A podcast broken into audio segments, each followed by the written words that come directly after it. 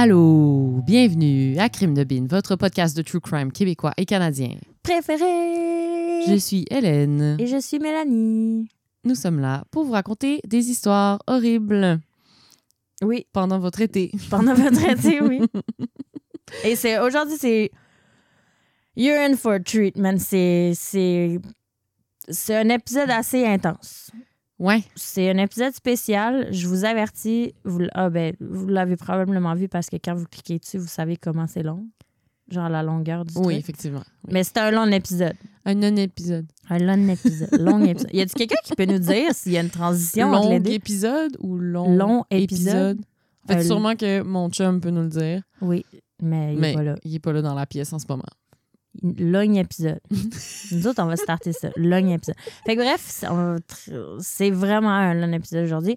Et, on Et- va quand même faire un petit shout-out, je crois, Hélène. Oui, j'avais un shout-out à Nikki qui nous a écrit pour dire qu'elle pratiquait son français en, nous, nous écoutant. C'est une anglophone euh, du, euh, de l'Estrie, là. Oh. Fait que shout-out à Nikki Allô, Nikki. qui apprend un excellent français Ouais, avec ça. nous. Ben, on n'est pas les pires. On n'est pas les pires. On n'est pas les On meilleurs. n'est pas les meilleurs. Mais on n'est pas les pires. Nous qui viennent dire, c'est un long épisode. Oh, tabarouette. OK, bon. Écoute, aujourd'hui, je te raconte euh, le trio de dépeceurs de Gatineau. J'ai hâte d'entendre ça. C'est euh, Sarah qui nous a écrit par la messagerie Facebook, Allô Sarah, et qui m'a envoyé à nous, deux, un article qui s'appelle euh, L'Outaouais a connu d'autres cas par Louis Denis Ebaché du 2 juin 2012. Euh, c'est vraiment whack, OK? Mais c'est trois cas de dépeceurs, de meurtres qui sont arrivés, les trois à Gatineau, les trois en 1999. C'est capoté. Puis ils sont pas connectés. C'est trois meurtriers différents. Donc, c'est trois histoires différentes au même fucking endroit. C'est vraiment fucké. Ouais. À Gatineau, en plus que, Ben- déjà à Montréal, ce serait vraiment un drôle d'adon. Mais là, Puis on a déjà, Gatineau. on en parlait tantôt, on a déjà deux cas à Gatineau. ouais. On a Valérie Leblanc et. Et Kelly Morisseau, Ouais. qui sont, les deux irrésolus. Ouais. Ouais. C'est capoté. Mm. Ceux-là sont très résolus, en tout cas. OK. Je vous avertis, pas d'irrésolution aujourd'hui. Sorry, Que Nikki. des conclusions. a des conclusions. Donc, j'y vais. Je commence avec l'histoire de Yann Osborne. Mhm. Euh, mes sources, euh, l'article que j'ai mentionné tantôt, TVA Nouvelle, une entrevue radio de, qui date de l'an 2000, qui est disponible sur YouTube, et une recherche de l'Université Laval par Dominique Larochelle. Je te dis pas qu'est-ce que la recherche. Eh. titre, genre? Je te dis pas le titre, non. Yann Osborne, un Gatinois qui a pas une vie facile. Il a un frère, il se dit être proche de son père, mais il est en famille d'accueil depuis qu'il a 5 ans. Très jeune, il commence sa carrière criminelle. Il arrête l'école en secondaire 1, puis à 17 ans, il entre au pénitencier pour la première fois où il continue l'école jusqu'en secondaire 4. À l'adolescence, Yann il se découvre une passion pour les films d'horreur, plus précisément pour les psychopathes qui y sont représentés. Dans l'entrevue radio que j'ai écoutée sur YouTube, euh, Yann, il dit qu'il, je cite, il trouvait ça tripant et qu'il s'identifiait beaucoup aux psychopathes. Il s'auto-proclame lui-même un psychopathe. OK. Un peu plus tard, euh, il fait la découverte de la religion sataniste, Mhm. qu'il adopte immédiatement.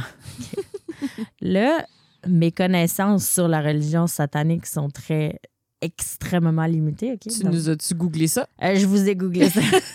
D'où la recherche de Dominique euh, La Rochelle. Ah, OK, oui, la, recherche universitaire. Ouais. Euh, donc, voici quelques faits sur cette religion. ok? Il existe plusieurs branches de la religion, mais en gros, ils vénèrent tous Satan et non Dieu. La religion soutient l'idée que la puissance de la lumière ne peut pas exister sans la puissance de l'obscurité. Les satanistes y agissent selon la maxime sans amour, sans haine, sans loi. Selon eux, le sang représente la force vitale. Donc, le sacrifice animal ou humain vise à, servir, à se servir de cette force vitale, de cette énergie, dans un but magique bien que le site web churchofsatan.com ni encourager les sacrifices. Et ils disent que l'énergie vient pas du sang, mais des émotions profondes des individus qui seraient véhiculées par le sang dans notre corps. Mhm. Dans la, dans la recherche de Dominique Larochelle euh, de l'Université Laval, dit, et je cite, Il existe une notion de sacrifice humain dans le satanisme en la personne de la victime du rituel. La personne sacrifiée est considérée symboliquement détruite par un sort ou une malédiction qui lui est jetée. Cette destruction symbolique peut cependant mener à la destruction physique, mentale et émotionnelle réelle. Le sataniste n'emploie d'ailleurs le sacrifice humain que sur des individus qui le méritent et qui, n'ont- qui ont encouru sa colère, donc jamais sur des enfants ou sur des animaux. Fin de la citation. OK.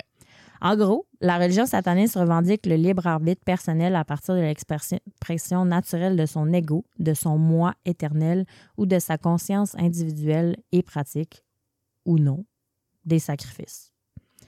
Je vous conseille euh, d'aller lire le QA. C'est vraiment fascinant de churchofsatan.com. OK. Des heures et des heures de plaisir. C'est spécial. Les gens, ils demandent quoi? Est-ce que je peux sacrifier euh, mon voisin? Non, ben c'est plus genre euh, pour plus connaître la. C'est eux, c'est eux qui fournissent les questions et les réponses, tu? Mais c'est c'est spécial leur, ce qu'ils pensent. Bref, Ian Osborne, sataniste pratiquant, parle dans l'entrevue radio de sa religion. Il dit, je cite, C'est une religion comme une autre. Quand tu vas à l'église, tu manges une hostie. Ben nous, on boit du sang dans une coupe. Fin de la citation. OK. Mais là, le Chacun son trip. quand l'intervieweur il demande, euh, il lui demande à propos des sacrifices, il répond, je cite, Tout ce que j'haïs, ce sont les policiers et les pédophiles. J'ai jamais touché à un enfant ou à une femme. OK. Un homme très tendre. Uh-huh. En 1997, pendant son séjour au pénitencier fédéral à sécurité maximale de Port-Cartier, Yann fait la connaissance d'Eric Thorne. Eric vient de cette île et les deux hommes se lient rapidement d'amitié. En avril 99, Yann Osborne obtient sa libération conditionnelle, mais il ne se présente pas dans sa maison de transition. De- donc, un mandat d'arrestation pan-canadien qui est aussitôt émis contre lui. Mhm. Après sa libération, il s'est aussi fait condamner à huit ans de détention pour un autre crime. Il arrête jamais. Il a plaidé coupable à des, accusations d'incendie criminel, de méfaits et de participation à une émeute quand il était à la prison de Hull. Oh. C'est sur huit ans. Bref, la police le cherche. Lui, il vit sa petite vie tranquille dans son appartement sur le boulevard Maloney Est. Maloney? Maloney, Maloney? Maloney Est. Euh, à consommer du PCP. Je vis une petite vie tranquille. Encore une fois, j'ai googlé le PCP, Ouais. mais ne m'y connaissant pas. Ouais, je pourrais pas te dire que ça fait. là. Écoute, selon le site du gouvernement québécois, et je cite, le PCP est un hallucinogène très puissant à propriété dissociative qui agit sur les sensations et la perception de la réalité. C'est un produit qui a été créé au départ pour, se- pour servir d'anesthésique pendant les chirurgies Oh. et ça a été rapidement retiré du marché à cause des dangers qu'il présente. Ah! Fin de la Fait que c'est chimique, puis ça donne des hallucinations. Ouais. Puis ça te déconnecte complètement de la réalité. Genre, t'es plus là. OK. Genre, ça tuerait un cheval. C'est fort. Euh, fait que, bref, Yann, il a pas tout dans sa tête. OK, on s'entend. Le 9 juin 1999, Eric Thorne est en visite chez Yann. Son bon ami. Tu me vois tenir. Eric, il souhaite bonne nuit à son ami. Il va se coucher pensant qu'il allait dormir une bonne nuit tranquillement. Uh-huh. Mais Yann, il avait d'autres plans. Parce que, il y a quelques mois, Eric et Yann sont sortis dans un bar de danseuses à Québec. Et ça aurait l'air, on n'a pas trop de détails, mais que Eric aurait humilié publiquement Yann. Oh. Et Yann, n'ayant pas digéré euh, les événements, il planifiait faire de son ami un sacrifice humain.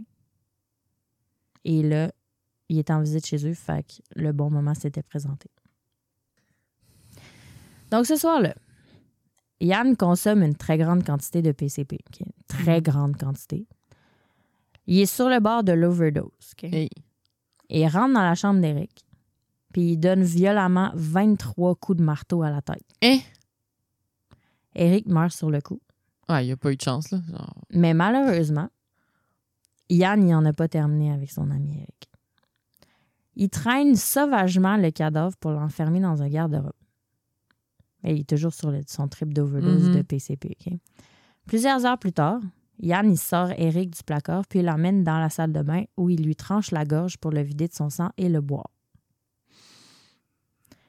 Il prend ensuite une scie à onglet pour trancher le corps en six morceaux. Il place les jambes et les bras dans trois sacs de poubelle noire qu'il laisse sur le plancher de la salle de bain, puis jette le tronc dans une poubelle sur le balcon pendant pensant s'en débarrasser le jour des poubelles. Il prend ensuite la tête. T'es pas prête, OK? Déjà, je... Ah non, c'est c'est horrible cette histoire-là. Il prend la tête, puis il la dépose sur la table de la salle à manger. Un beau centre de table. Puis là, il se fait des côtelettes de porc, puis il les mange sur la table à côté de son ami. Avec la tête qui avec la tête. Puis là, dans l'entrevue, Yann, il dit J'ai eu faim, alors j'ai fait des côtelettes de porc. J'ai pris la tête et je l'ai posée sur la table parce que j'avais personne à qui parler. Je lui ai dit que j'étais heureux de l'avoir tué parce qu'il était laid. Tabarnak. Tu sais? Ça n'a pas de Oh bon my sens. Ça God. c'est- pas de bon hey, sens. que ça va pas dans sa tête. Le 12 juin 1999, donc trois jours après ça, la police de Gatineau perquisitionne l'appartement de Yann dû au mandat d'arrestation qui avait été émis contre lui quelques mois plus tôt. Il savait pas. Il savait pas sur quoi il Il allait tomber. savait là. pas. Hein? C'est un addon. Hein? Il s'est capoté. Fait que là, il arrive là, il voit tout ce qu'il y a à voir. Et euh, il procède à l'arrestation euh, automatique de Yann. Tu sais, genre la tête était Évidemment. encore sur la table? Je sais pas. L'histoire le dit pas. Hmm. Écoute. Euh, et là, Yann, il fait, des, il fait face à des accusations de meurtre non prémédité et de mutilation de cadavres à ce moment-là. Mhm. Le procès. Euh, ça va à la Cour supérieure du Québec. Ça niaise pas. Euh, les avocats de la défense, maître Éric Lamontagne et maître Marco Gravel, plaident l'intoxication volontaire au PCP. Cependant, deux heures avant son témoignage, Yann y avoue à ses avocats qu'il leur a menti et qu'il s'agit bel et bien d'un meurtre prémédité. Hmm. Et là, les deux avocats ils se sont retirés du dossier en invoquant une rupture irréconciliable du lien de confiance entre eux autres et leurs clients. Ah ouais. Parce que ça fait des mois qu'ils préparent. Ben oui. C'est ça comme non. hmm, ouais. Donc, euh, Yann, il témoigne, puis il confirme qu'il a assassiné Eric pour se venger après qu'il l'ait humilié dans un bar de danseuse à Québec. Avant de prononcer la sentence, le juge demande à Yann s'il veut faire une déclaration. Qu'est-ce qui va nous sortir euh, de grandiose cette fois? Il dit Les policiers de Gatineau, vous êtes seulement des donneux de tickets et des suceux de gouvernement. Vous êtes chanceux que j'aille en prison parce que j'avais un plan pour tout vous tuer. Sa belle déclaration. Juste Ça, avant va l'aider euh, à la condamnation, ça? Oui, vraiment. Mhm. Donc, le jury, composé de huit hommes et de quatre femmes, a reçu une consigne du juge euh, Régent Paul disant d'éliminer la possibilité d'un acquittement. Donc, euh, c'était sûr que non. Les jurés devaient donc décider si l'accusé était coupable de meurtre prémédité, de meurtre non prémédité ou d'homicide involontaire. C'était ça Mhm. qu'ils devaient décider. Après cinq heures de délibération, ce qui est quand même rapide, Ouais. Le jury rend un verdict de culpabilité. Yann Osborne reçoit une sentence d'emprisonnement à perpétuité sans possibilité de libération conditionnelle avant 25 ans, à partir du 1er novembre 2000 à la prison de Donnacona. Donc, c'est meurtre prémédité. Hmm. Après 10 ans de détention, donc là, on est rendu le 11 mars 2012, Yann y est retrouvé mort dans sa cellule en prison. Hein? Malgré les manœuvres de réanimation cardio-respiratoire, son décès est constaté une heure plus tard euh, au centre hospitalier de l'Université Laval, au CHUL, à Québec. Les autorités concluent à un suicide. Il avait alors 38 ans. C'est la fin de l'histoire. Et euh, j'ai un top 5 de mes citations préférées de l'entrevue radio. Ok, c'est... C'est, vraiment fucké. L'entrevue radio, il l'a fait après, après avoir Je été arrêté, condamné, quand. dans le fond? Oui, il était en prison à ce moment-là. Ok. Mais je sais pas exactement quand. C'est vraiment pas faire, clair. euh, une entrevue avec. euh, Ouais, je sais pas très mm, clair. Euh, il dit. euh, il demande, je pense, 15 fois regrettez-vous votre geste? Il dit aucunement, absolument aucun regret. Genre, le gars, il s'en fout. Il est bien avec ça. Deuxième citation, il dit Des gens vous considèrent. euh, le, le, ouais, le, Intervieweur. Interviewer, il dit Des gens vous considèrent comme un malade. Et là, il répond Oui, c'est normal, ces gens-là sont pas dans la même catégorie. Moi, point de vue philosophie de vie, moi, je suis un psychopathe sataniste. Probablement que je suis dérangé dans la tête, je suis pas gêné de le dire. Hmm. Troisième citation. Il dit Si les gens m'avaient pas déblaté, j'aurais continué à faire ce que j'ai commencé. Fait que j'ai jamais arrêté. Oh my God. Euh, Kat, il dit, euh, le- il demande qu'allez-vous faire en sortant de prison? Puis il dit, mes intentions, c'est de continuer à tuer du monde, mais ils vont peut-être me guérir en dedans. Qui sait? Et finalement, il dit, euh, il demande, êtes-vous faire de ce que vous avez fait? Puis il dit, c'est sûr que j'en fais une gloire. Si je l'avais tué avec une balle dans la tête, ça aurait été trop facile. C'est pas dur de tuer quelqu'un avec un gun. OK. Oh C'est vraiment spécial, cette histoire-là. Ben, en plus, Il c'est est pas là, là. Ma, ma mère a travaillé à Donnacona Ah, ouais? dans ces années-là. Comme Eh, psychologue. ben là, tu lui demanderas. Non. Ouais. Ben ouais, que je savais pas ça. Ouais. Tu lui demanderas. J'ai demandé si elle l'a croisé. Il y a des chances. Mhm. Donc, histoire numéro un. OK. C'était. euh, Wow! Commence en force. Je peux pas croire que j'ai jamais entendu parler de ça. C'est, je sais pas moi non plus. Hein? J'ai lu les histoires, puis je me mais voyons. Le deuxième la deuxième histoire, c'est l'histoire de Khaled Farhan, a.k.a. le boucher de Gatineau. Ah, quelqu'un, ouais, j'avais, quelqu'un nous l'avait proposé Ouais. ça, puis j'avais pas checké. mais- Euh, mes sources, euh, a- c'est des articles des journaux Ottawa Citizen et Le Droit. Donc, on est toujours en 1999 ici. Oui, c'est vrai, c'est toute la même année. Ben, l'autre, plus ou moins, j'ai un peu C'était la folie de la- de l'an 2000 qui Euh, écoute, je sais pas. En 99, euh, Khaled Aboud Farhan, 36 ans, est originaire du Koweït et habite dans un appartement sur le chemin de la Savane à Gatineau avec sa conjointe Karina Janvreau, 24 ans, depuis maintenant un an. Karina vient d'une famille peu fortunée. Ses parents se sont divorcés quand elle avait 9 ans et sa mère s'est suicidée le jour de Noël, tristement. Eh. Karina a une jambe partiellement paralysée et un bras estropié. Khaled, lui, vient aussi d'une famille pauvre et a un tempérament très agressif. Le couple a l'habitude de consommer beaucoup de cocaïne et de se chicaner fréquemment de manière extrêmement violente. Selon des témoignages des voisins, Karina était souvent vue euh, couverte d'échymose et certains soirs, on pouvait entendre Khaled la menacer de la tuer. Le soir du 30 juillet 99, sous l'influence de beaucoup de cocaïne, il y a une dispute très violente qui émerge entre Karine et Khaled. La raison de la chicane, ce serait, c'est pas très clair, mais ce serait un excès de jalousie de la part de Khaled. Mais on sait pas Hmm. est-ce que Karina flirtait avec quelqu'un, on sait pas. Ouais. Donc, dans un élan de rage absolument incontrôlable, Khaled attaque Karina et commence à la frapper. Toujours sous l'influence de beaucoup de cocaïne, et la Mhm. frappe jusqu'à ce qu'elle décède. Hmm. Après avoir constaté que sa conjointe respirait plus, Khaled commence à paniquer un petit peu. Il traîne le corps inerte de Karina jusqu'au sous-sol de son immeuble d'appartement, la cache en dessous d'une couverture et remonte dans son logement. C'est ça sa, sa réaction. Quatre jours plus tard, OK. Il n'a rien fait pendant quatre jours. le corps de la pauvre Karina, qui est toujours au sol, il commence à dégager des odeurs. Mhm, s'entend? mhm. Et là, Khaled entend d'autres locataires du bâtiment, ses voisins, à commencer à se plaindre des, comme des mauvaises odeurs. Oh non. Mais là, il dit Oh my God. ça doit être un refoulement d'égout. OK, il est dans un bloc appart. OK, j'avais comme pas Ouais, ouais, il est dans un le, bloc. le bloc appart. Sketch. Oh boy. Fait que là, pris de panique, Khaled, il va chercher le corps sol, puis il l'emmène dans sa salle de bain, puis il la met dans son bain. Sachant pas quoi faire pour s'en débarrasser, qu'est-ce qu'il fait? Il a... Il va chercher un gros couteau de cuisine, puis il commence à couper le corps en morceaux. Hmm. Après deux heures de dépeçage, Khaled dispose des morceaux dans deux sacs. Le premier sac, c'est un sac de poubelle noir dans lequel il place la moitié du corps et le bras droit. Le deuxième sac, c'est un sac de sport dans lequel il place le reste du corps et la tête. L'autopsie révèle plus tard que Karina elle a aussi été poignardée à de nombreuses reprises après sa mort. Oh my God. Souvent qu'il arrivait comme pas couper comme il faut. Ah. J'ai mal au donc, Khaled doit maintenant se débarrasser des sacs.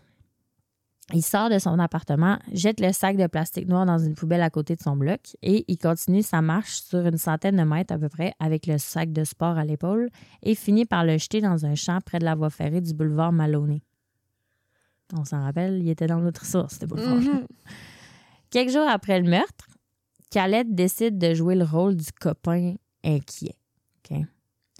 Au lieu d'aller voir la police, il va rencontrer des, des, euh, des reporters de chaînes de télévision locales pour leur dire que sa copine est portée disparue puis qu'il veut que les reporters les aident, l'aident à la Elle retrouver. est même pas portée disparue parce qu'il est pas allé voir la police, Non. puis il va voir Ouais. les, journalistes. OK. Et elle explique que Karina est partie en camping avec un dangereux trafiquant de drogue et qu'elle n'est jamais revenue. C'est ça qu'il leur dit. Il veut que l'affaire soit présentée au grand public, que tout le monde puisse voir à quel point il y a de la peine, qu'il joue là, le copain attristé. Mhm. Horrible. Le matin du 5 août 99, le concierge de l'immeuble où habite Khaled, il va vider les poubelles, comme Mm. d'habitude. Et en bougeant les poubelles, il remarque qu'il y a du sang qui coule d'un sac. Uh-huh. Malheureusement, il l'a ouvert. Ugh.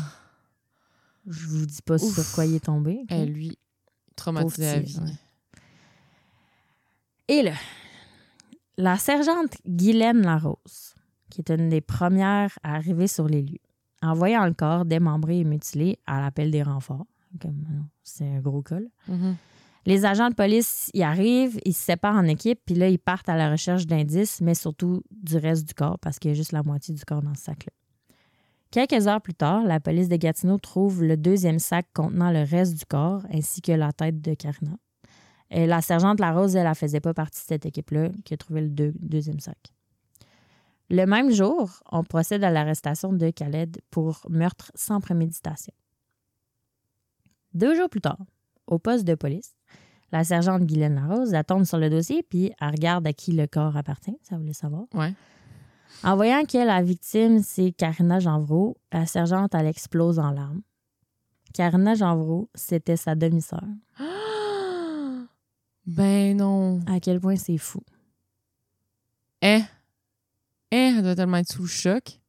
Elle n'a pas pu travailler sur l'enquête après, j'imagine. Ouais. Mais euh, elle a, elle a assisté au, au procès, elle était là tous les jours, mais elle, Mhm. elle a évidemment pas travaillé sur le Mhm. cas. T'imagines-tu? C'est caboté. Eh, t'apprends ça comme ça. Eh. Il y a de chance qu'elle n'est pas tombée sur la tête. Oh my God, oui. Donc, le procès. En mai 2000, le procès devant le jury de Khaled Aboul Farhan commence. Khaled plaide non coupable. Sa défense, c'est que Karna est tombée puis qu'elle s'est cognée la tête, ce qui a entraîné son décès. Ouais, ouais. Après trois jours de délibération, quand même, le jury déclare Khaled coupable de meurtre au second degré et aussi de mutilation d'un cadavre. Le juge Jean-Pierre Plouffe lui impose la prison à vie sans possibilité de libération conditionnelle avant 13 ans. Pas 25.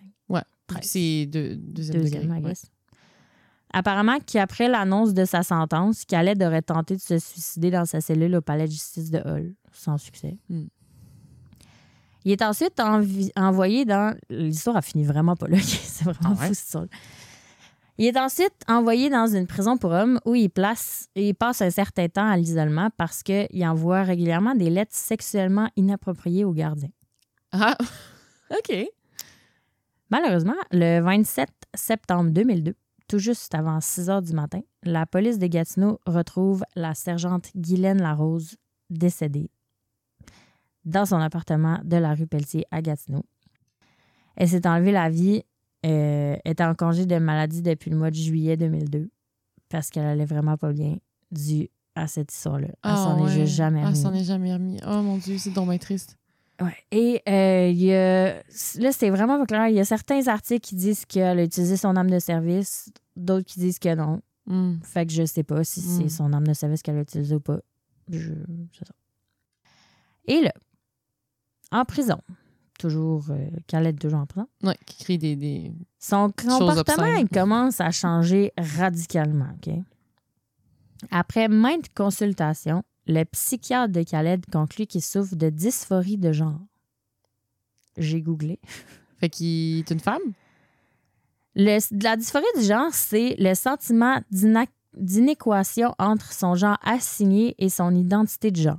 c'est pas, c'est pas un trouble mental, mais c'est une souffrance clinique significative. Mhm. Les symptômes, c'est l'identification intense et persistante à l'autre genre et euh, le sentiment d'inconfort par rapport à son sexe. Mhm. Donc, Khaled se sent plus dans sa peau en tant que femme. Donc, toujours en prison, il change son nom pour Zara Farhan et devient une femme. Cependant, être une femme dans une prison pour hommes, on s'entend que c'est pas évident. Puis être un trans dans une prison pour hommes, encore moins C'est évident. horrible. Ouais. Ça, ça doit être horrible. Euh, ça a l'air qu'à plusieurs reprises, Zara aurait demandé d'aller en isolement parce que elle, elle craignait pour sa vie de, dû au fait qu'elle s'identifiait comme une Mhm. femme et qu'elle était juste avec des hommes. Elle a fini par faire une demande de transfert pour aller dans une prison pour femmes, ce qui a été accepté. Donc, quelques mois plus tard, son transfert a eu lieu. En janvier 2019, Zara est passée devant la Commission des libérations conditionnelles qui a conclu qu'elle présentait un risque faible à modéré de récidive générale et de violence. Donc, le 20 février 2019, il y a 3-4 ans, elle est libérée sur parole pour une période de six mois. Elle a alors 46 ans. Elle est transférée dans un centre de réinsertion dont le nom n'a pas été révélé dans les médias.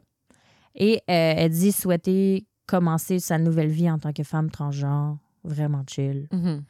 Selon ses conditions, elle doit vivre dans une maison de transition pour le reste de ses jours, puis elle doit s'abstenir de, consommer de la drogue et de l'alcool, et elle doit signaler toute relation amoureuse à cause des lettres Ouais. qu'elle envoyait inappropriées aux gardiens. Mhm.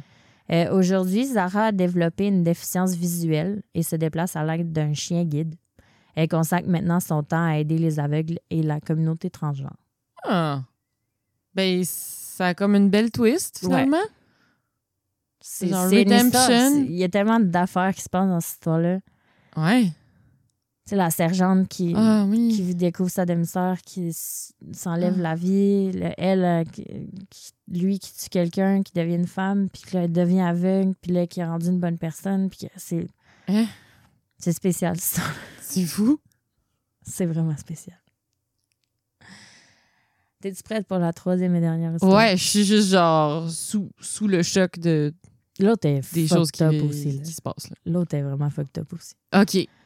Euh, là, celle-là, OK, en fait, ça se passe en 97, mais ça s'est résolu, résolu, résolu en 99.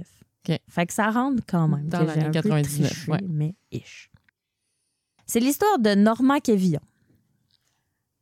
Mes sources, c'est euh, des articles de la presse de 1998 et de 2008 et des doc- les documents de la Cour qui datent du 25 janvier 99. C'était vraiment intéressant, les documents de la Cour. J'ai dû poser des questions à mon ami avocate. Ah ouais? Merci Val, d'ailleurs. Euh, donc, la soirée du 31 août 1999, euh, 97, pardon, Tom Whelan, accompagné de Manon, sa conjointe, et de ses amis, assiste à un spectacle au cégep de l'Outaouais. Et après, ils se rendent au bord de l'Ouest, à Gatineau. Je sais, j'ai pas googlé, je sais pas si ça existe encore. je sais pas. Ils s'amusent, consomment de l'alcool, chill. Euh, plus tard dans la soirée, il y a Normand Quévillon, de 29 ans, et sa conjointe qui arrivent au même bar, puis ils se commandent des bières. Ils chill aussi. Mhm. Ils se connaissent pas. OK. À un moment donné, la conjointe de Normand, elle demande à la serveuse si elle a de la cocaïne. Puis là, la serveuse a fait comme non, j'en ai pas. Puis là, Normand, il est un peu fâché. Puis là, il va voir la serveuse, puis il dit euh, il dit si tu trouves pas la cocaïne à ma femme, tu vas avoir affaire à moi. Un peu agressif. Ouais. Je veux dire, c'est pas un pusher, c'est une serveuse. Non, je, je vois vraiment pas le lien. Sérieux. Euh, Tom, qui passait par comme à côté, Mhm. il entend qu'est-ce que Normand il dit à la serveuse. Et là, il s'arrête puis il dit à Normand arrête de faire des menaces, t'as pas rapport. là. Mhm. La serveuse dit à Tom que a la situation en main, laisse tomber. Ça veut pas alimenter le truc. Fait que ça reste de même. Un peu avant la fermeture du bar, Normand il échappe délibérément sa bière, sa bouteille de bière, qui casse sur le, sur le sol. Il est bien désagréable. Et que, ouais, vraiment. Sortez-moi ça. Mais il fait en sorte qu'il y ait des éclats de verre qui aillent, qui soient projetés en direction de la table de Tom. N'a pas digéré Aïe, que aïe. Tom y a dit. Tom, il se lève puis il dit à Normand Calme-toi. Sérieux. Fait que là, Normand, il traite Tom, et je cite, de gros mange-marde. et il quitte le bar en claquant la porte vraiment fort. Tom le suit, accompagné de ses amis. Hmm. À ce moment-là, les deux hommes sont vraiment pactés. OK? Ça a Ouais. l'air que Normand il était un peu plus pacté que l'autre, mais les deux sont très pas en état. Là, ils sont rendus dans le stationnement. Normand et Tom commencent à se disputer. Tom, 6 pieds 2, 240 livres. C'est une bonne pièce d'homme quand OK, même. quand même. Il donne un premier coup de poing au visage de Normand. Normand, il tombe par terre. Il se relève. Il redonne un autre coup de poing au visage. Normand tombe encore à terre. Il se relève. Il est à bout, là. Ouais. Puis là, Normand, il est un peu plus petit. Il est 6 pieds, puis il fait 180 livres. Fait qu'après le deuxième coup de poing, Normand il est comme OK, c'est bon. là, genre, je, vais, je vais y aller. Fait que là, il s'en va vers son pick-up avec euh, sa conjointe. Et là, le couple, ça a l'air qu'il commence à chicaner. On sait pas trop pourquoi. Il- il, euh, ça a dit qu'il se chicanait à propos de l'histoire de la cocaïne. Sûrement que sa blonde était comme Pourquoi t'as gossé la serveuse ou Ouais. Pourquoi t'as menacé pourquoi la t'es serveuse? fucking désagréable? Ouais, c'est ça. Mhm. Fait que bref, euh, là, rendus là, ils sont à l'intérieur du camion, ils se chicanent. Euh, Normand est assis sur le siège du conducteur. Mais je crois, parce que je sais pas si sa blonde était dans le camion ou pas. OK. L'histoire le dit pas. Si elle, si elle chicanait avec lui, elle était dehors, mais lui, il Uh-huh. était au volant de son camion. Elle, je sais pas est où. OK. Tom, qui entend la chicane avec sa blonde, il se dirige vers le camion, se mêlant pas de ses affaires. Et là, voyant Tom arriver, Normand, il fait vrombir son moteur, puis il démarre à toute vitesse en direction de Tom. Là, Oh. il, il est à bout. Tom, il tente d'éviter le camion, mais il réussit pas. Hmm. Normand le heurte de plein de fouet. De plein fouet. De plein de. Ouais, de plein fouet. Et Tom se retrouve coincé en dessous du camion. Il n'est pas décédé du, du coup. Mhm. Et là, il y a vraiment beaucoup de, de témoins sur la scène. Ils crient tout à Normand d'arrêter le camion. Il y en a qui donnent des coups sur le camion pour qu'il arrête. Mais Normand, il, il est chaud raide aussi. là. Ouais. continue sa route, il s'en fout, il sort du, du euh, stationnement super rapidement, il part. Tom, il est encore coincé en dessous du Oh camion. my ok? God. Et J'ai mal au cœur. Normand, il roule vers la ville de Buckingham à une vitesse de 150 km/h. Le corps de Tom, toujours coincé en dessous du camion, on parle d'une distance de 28 km. C'est dégueulasse. J'ai pas de mots. Arrivé à Buckingham, Normand, il rentre quasiment en collision avec une auto de police. Puis son camion, il dérape, puis il fait un demi-tour complet avant de s'immobiliser. C'est à ce moment-là que le corps de Tom s'est décroché du camion. Puis là, Normand, il est reparti vraiment vite. Le corps de Tom, il restait là. OK. Selon la pathologiste qui a procédé à l'autopsie de Tom, Mhm. Tom, n'est pas décédé lors de l'impact avec la voiture. Il y avait de nombreuses lésions traumatiques qui ont été causées par l'usure du corps sur l'asphalte. Ah. Et l'autopsie a révélé que Tom est décédé au bout de son sang à un certain moment pendant le trajet en dessous du camion. Il a tellement perdu de sang ok, que quand ils ont fait l'autopsie, il pesait 187 livres. Le gars en pesait 240 en vie. Hein? Fait qu'il a genre perdu Il a perdu 50 livres De sang. de sang. Sûrement d'autres morceaux. Peut-être Ouais. d'autres morceaux. je sais pas, mais C'est dégueulasse. Euh. C'est horrible. Donc, à son procès, Normand Quévillon il est accusé de meurtre au deuxième degré. Pour sa défense, il clame qu'il ne savait pas qu'il traînait le corps de la victime en dessous de son camion. Ouais. Ce qui se pourrait quand Ce même. qui se pourrait Mm, quand ouais. même. Il est chaud, chaud, Ouais, chaud, ouais. chaud. là. Le jury déclare coupable d'homicide involontaire. Mhm. Euh, le juge conclut que, et je cite, compte tenu du caractère particulièrement brutal et atroce, fin de la citation, des agissements de Normand, il doit passer 12 ans en prison, moins le temps purgé depuis son arrestation. Le procès a eu a lieu en 99. Donc, il a été arrêté en 97. Mhm. Il a été détenu. Donc, c'est 12 ans moins ces deux ans-là. Donc, Donc, 10 ans. Et euh, sans libération de conditionnelle avant d'avoir purgé la moitié de sa peine, donc 5 ans. Mhm. Il lui donne aussi une interdiction de posséder une arme pour une période de 10 ans et de payer une suramende compensatoire. Mais là, l'histoire s'arrête pas là. OK? OK. Dans les documents de la Cour, il est expliqué que en fixant la peine à 10 ans, le juge, en tenant compte que Normand n'ait jamais purgé de peine de prison avant et que le risque de récidive y est atténué par la nature singulière du, dé- du délit. Donc, le Mhm. fait que c'était juste une fois, là, genre, pas un meurtrier. là. Euh, le juge insiste sur les circonstances aggravantes et ne considère pas les deux facteurs atténuants, soit la provocation de Tom envers Mhm. Normand et l'intoxication à l'alcool. Mhm. Euh, pas ne pas considérer ces deux facteurs-là en cours, c'est ce qu'on appelle une erreur de principe de la part du juge. OK. Donc, Maître Gérard, l'avocat de Normand Quévillon, il déclare ceci, et je cite, C'est une sentence rendue pour le public. Il y avait plus de monde d'un côté de l'autre que de l'autre. La sentence est vraiment trop sévère. Mon client n'a jamais fait un jour de prison avant le 1er septembre dernier. Euh, L'avocat de Normand, à ce moment-là, il annonce que non seulement le verdict, mais aussi la sentence fera l'objet d'un appel. Donc, le 25 janvier 1999, le cas de Normand Quévillon s'en va en appel. L'avocat de la défense met en évidence deux faits importants dans l'histoire. Le premier, Tom et Normand ils ont eu un affrontement verbal à l'intérieur du bar, mais Normand il n'a pas tenté d'alimenter la dispute puis de continuer. Mhm. Il est parti. Il est sorti du bar. Ouais. C'est Tom qui l'a rejoint à l'extérieur puis qui a provoqué une autre dispute, Mhm. ce qui est vrai. Son point numéro deux, euh, Tom, il est plus grand et plus lourd que Normand. Il Ouais. l'a frappé deux fois. Normand, il n'a jamais répliqué, sûrement constatant qu'il n'était Il n'y pas, a de pas de chance. Euh, puis c'est lui, il a quitté vers son camion, puis c'est Tom, encore une fois, qui l'a suivi pour continuer à se chicaner.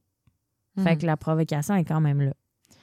Euh, après avoir énoncé ces deux faits-là, euh, l'avocat de Normand, il a quand même il a aussi rappelé que l'accusé, il savait pas qu'il traînait le corps de sa victime sur son camion et qu'il n'a jamais eu l'intention de le tuer. Mhm. Ce qui est quand Qui même, est quand même vrai. là. ça sonne vrai, ouais. Donc, le verdict, le nouveau verdict, euh, il diminue sa sentence de moitié. Donc, emprisonnement de 5 ans au lieu de 10, euh, une suramende de 35 à payer en délai de 3 mois à sa sortie de prison. Euh, interdiction de possession d'armes pour une période de 10 ans et on enlève la limite pour la demande de libération conditionnelle. OK. Donc, le 8 juillet 2008, le juge Réal Lapointe y accorde une liberté provisoire à Normand, qui a alors 48 ans, sous deux conditions. Condition numéro un, il doit déposer une amende de 500 Et condition numéro deux, il doit se présenter au service de probation pour la préparation d'un rapport en- euh, présententiel. J'ai googlé. Val, elle me l'a expliqué. C'est quand même difficile à comprendre, mais en tout cas, je vais... En mots simples, Mhm. un rapport présententiel, c'est un document qui est rédigé par un agent de probation à la demande d'un juge lorsqu'un accusé, un accusé plaide coupable ou est reconnu coupable à une infraction criminelle. Le rapport, ça donne comme un aperçu de l'accusé en tant que personne dans la société. Mhm. Ça inclut des renseignements sur sa famille, son emploi, sa santé mentale, ses intérêts, ses émotions, ses... ce qu'il veut faire dans la vie, ses finances, tous tout, tous les détails par rapport à la personne. Euh, par contre, Normand, il a échoué à ces deux conditions. Oups. Donc, il n'a pas donné 500 dollars, s'est pas présenté pour son rapport présententiel. Donc, une semaine et quelques après, le 16 juillet 2008, il est retourné en prison. Pas fort, Normand, là. Et là, les informations arrêtent là. Ah. Je sais pas. Aujourd'hui, il doit être sorti, libéré. là, ouais, ouais. mais j'ai pas d'autres informations. Donc, d'après moi, il doit être libre. Ouais. Je sais pas. Bon, ben, si vous habitez à Gatineau puis Normand, c'est votre voisin, euh, vous nous le direz. Vous nous direz. Je sais pas s'il retourne à Gatineau. Fait que c'est ça. Les trois histoires Aïe, aïe. de Gatineau. C'était pas si long que ça, finalement. C'est euh, c'est des mal de cœur après. de c'est comme des de histoires cœur. de, ouais, de mal de cœur. Ouais.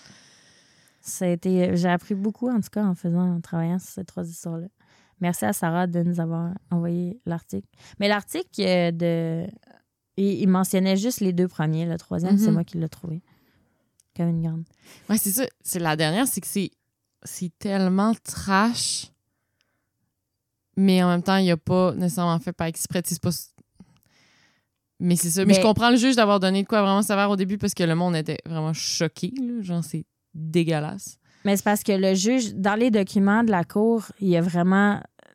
Sont comme le juge, il s'est basé juste sur le fait que le geste est atroce Ouais. et brutal. Ouais. Mais Alors en tant que juge, tu peux pas Ouais. te fier là-dessus. Mhm. Puis là, ça vient à est-ce que on se base juste sur le fait qu'il était pacté? Est-ce que, tu sais, Mhm. c'est le document de la cour, je l'ai relu plusieurs fois. Là. Genre, j'ai pas tout compris. C'est des mots compliqués. Mais c'est il y a comme il y a eu un gros débat là, de ce que je vois. C'est la cour du Manitoba, puis genre, c'est allé à la Cour suprême. Genre, tu sais, il y a eu des. Il y a eu un gros débat là-dessus sur est-ce que c'est une erreur de principe, puis ça a été jugé oui, il y a eu une erreur de Mhm. principe, d'où la réduction de la sentence. C'est basé sur le fait que c'est un délit, un, un délit singulier, je pense qu'il appelle. Que là, c'était juste une fois, là, puis c'était pas Mhm. prémédité, puis Mhm. Genre les chances de récidive sont quasiment nulles. Ouais. Puis le fait que aussi c'est c'est fait provoquer, là. Ouais. Puis qu'il était pacté. Non, c'est ça. C'était vraiment un homicide involontaire. là. Regarde ça. Voilà. Aïe, aïe, ben merci. Plaisir. Pour ces histoires S'il y en a qui, hab- qui habitent euh, à Gatineau, vous nous direz si vous aviez entendu parler de ces histoires-là. ou- Ouais. Souvent, on a des messages genre Ah, ma mère, elle connaît. Ouais. Des enfants de même. Merci beaucoup de nous avoir écoutés. Euh, C'est notre dernier épisode euh, avant vie. les vacances. non, pas à vie, inquiétez-vous pas. C'était une blague. On Euh, trop on va prendre des petites vacances en juillet, comme d'hab. Ouais. Euh, pour On revenir en ouais, au mois d'août. Pas de stress. Ouais. On va nulle part anyway, ça qu'on va sûrement enregistrer. De toute façon. On va se reposer un Non, peu quand même. je vais à Toronto voir Beyoncé. Oh! Et voilà. Moi, je m'en vais à Vienne pour la job. Same. Same. But different. Merci encore euh, d'être là. On vous aime. Passez un beau mois de juillet. Mettez beaucoup de crème solaire. Hydratez-vous. Hydratez-vous. Prenez un ou plusieurs verres à notre santé. Les Patreons, inquiétez-vous pas. Vous avez votre bonus de juillet Oui. qu'on enregistre tantôt. Euh, non, en fait, là, tantôt, on enregistre le bonus de juin. Oh, sorry. Ah, mais on va, on va préparer aussi un bonus ouais, de juillet. Incroyable. Patreon, vous, euh, on vous oublie pas. Et euh, voilà. Fait que bonnes vacances, amusez-vous. Piscine, sangria, au lait. Voilà. Bien été! Bye! Ça